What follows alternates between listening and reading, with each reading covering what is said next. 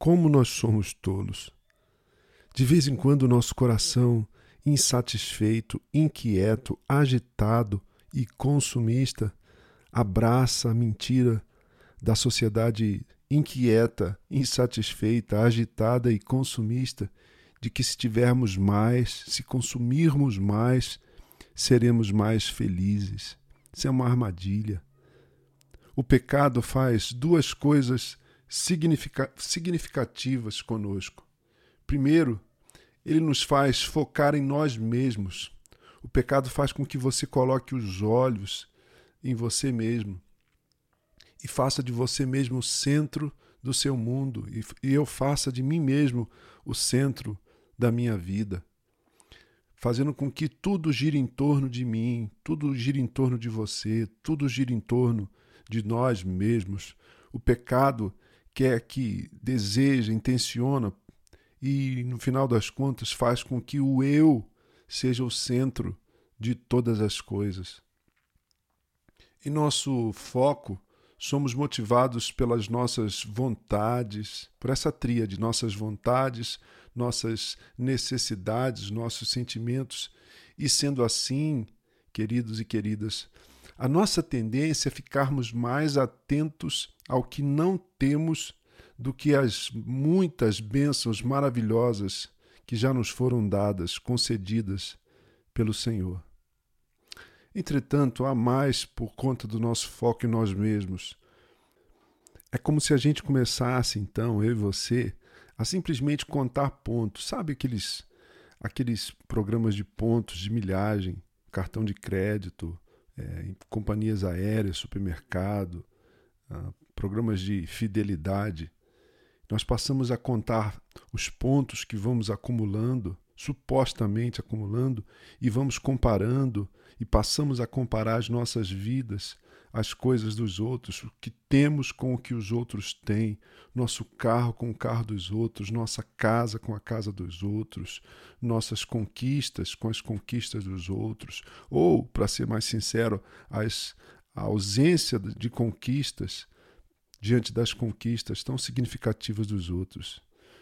E assim, sem perceber, a gente mergulha numa vida de descontentamento e inveja. A inveja é sempre egoísta. A inveja foca no nosso próprio eu, o nosso eu invejoso, se comparando o tempo todo com o outro. Mas há um segundo aspecto nessa reflexão, igualmente significante, significativa. E isso é, também é causado pelo pecado. O pecado nos faz buscar horizontalmente, para a esquerda, para a direita, ao nosso entorno, olhando para a vida, para a criação, para as pessoas, para a sociedade, horizontalmente, coisas que só podem ser encontradas verticalmente. Percebe? O pecado nos faz buscar horizontalmente aquilo que só podemos obter verticalmente da parte de Deus. Então, buscamos nas coisas criadas a vida, esperança, a paz, o descanso e contentamento, identidade, significado, propósito e até a motivação necessária para continuarmos a viver. Buscamos na criação, buscamos nas coisas materiais, buscamos nas realidades passageiras dessa vida essas coisas que são eternas. O problema, portanto, é que nada, nada disso pode nos dar esperança, paz, descanso, contentamento.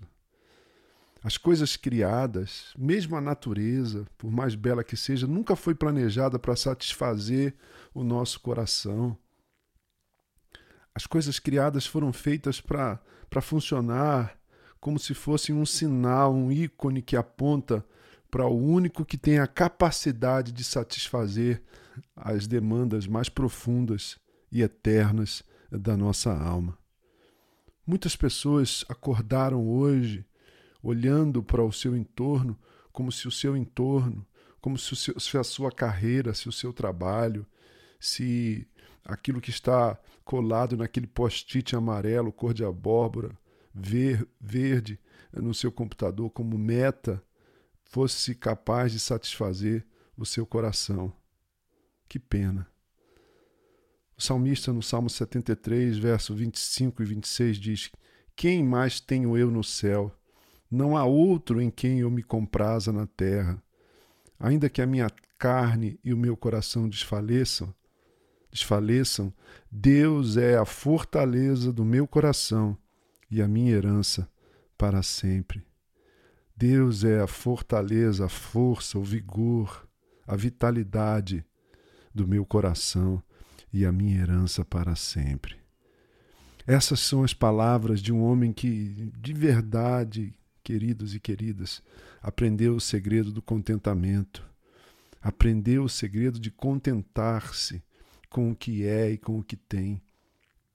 Quando estamos satisfeitos com aquele que nos abençoa, por termos encontrado nele a vida que tanto procuramos, nós nos libertamos, ficamos livres dessa busca desenfreada, voraz, neurótica de, de satisfação, que tanto desencoraja a existência de tantas pessoas, porque, como não se consegue satisfazer, a vida vai perdendo o sentido, o nexo, o propósito, o porquê. Sim, é verdade que os nossos corações somente descansarão quando encontrarem descanso nele, como disse Agostinho. Fomos criados para ele e o nosso coração estará sempre inquieto enquanto não descansar nele. Essa é a palavra de Deus para nós nessa manhã. Paulo escrevendo para Timóteo no capítulo 6, versos 6 em diante do seu uh, do seu livro, da sua carta, da sua epístola de 1 Timóteo, primeira carta que ele escreve para o seu querido discípulo e jovem amigo Timóteo, ele diz: a devoção é acompanhada de contentamento, a devoção acompanhada de contentamento é em si mesma grande riqueza. A devoção acompanhada de contentamento. Eu leio na nova versão transformadora. Muito bonita essa tradução. A devoção acompanhada de contentamento é em si mesma grande riqueza. O que é devoção? É busca de Deus, é fome de Deus, é sede de Deus, é piedade, é consagração, é espiritualidade cristã, é, de, é deleitar-se em Deus e na Sua palavra. E ele continua no verso 7. Afinal, não trouxemos nada conosco quando viemos ao mundo e nada levaremos quando o deixarmos. Portanto, se temos alimento e roupa, estejamos contentes. Que proposta radical de Paulo. Se, tem, se temos alimento e roupa, estejamos contentes. Já pensou se obedecermos Paulo? Já pensou se acatarmos de verdade, de fato de verdade, essa proposta do apóstolo? Será que a gente se tornaria monges? Será que nos tornaríamos monges e monjas e freiras evangélicos, porque roupa e alimento é coisa de quem fez voto de pobreza, você pode pensar. Veja, é essa a proposta de Paulo. Se tivermos o essencial para a nossa vida, estejamos contentes. E ele continua: Mas aqueles que desejam enriquecer caem em tentação e armadilhas e em muitos desejos tolos e nocivos que levam à ruína e a destruição. E uma das falas mais viscerais e mais contundentes de Paulo, basta você olhar para a nossa sociedade, pois o amor ao dinheiro é a raiz de todo mal. E alguns, por tanto desejarem dinheiro, desviaram-se da fé e afligiram a si mesmos com muitos sofrimentos.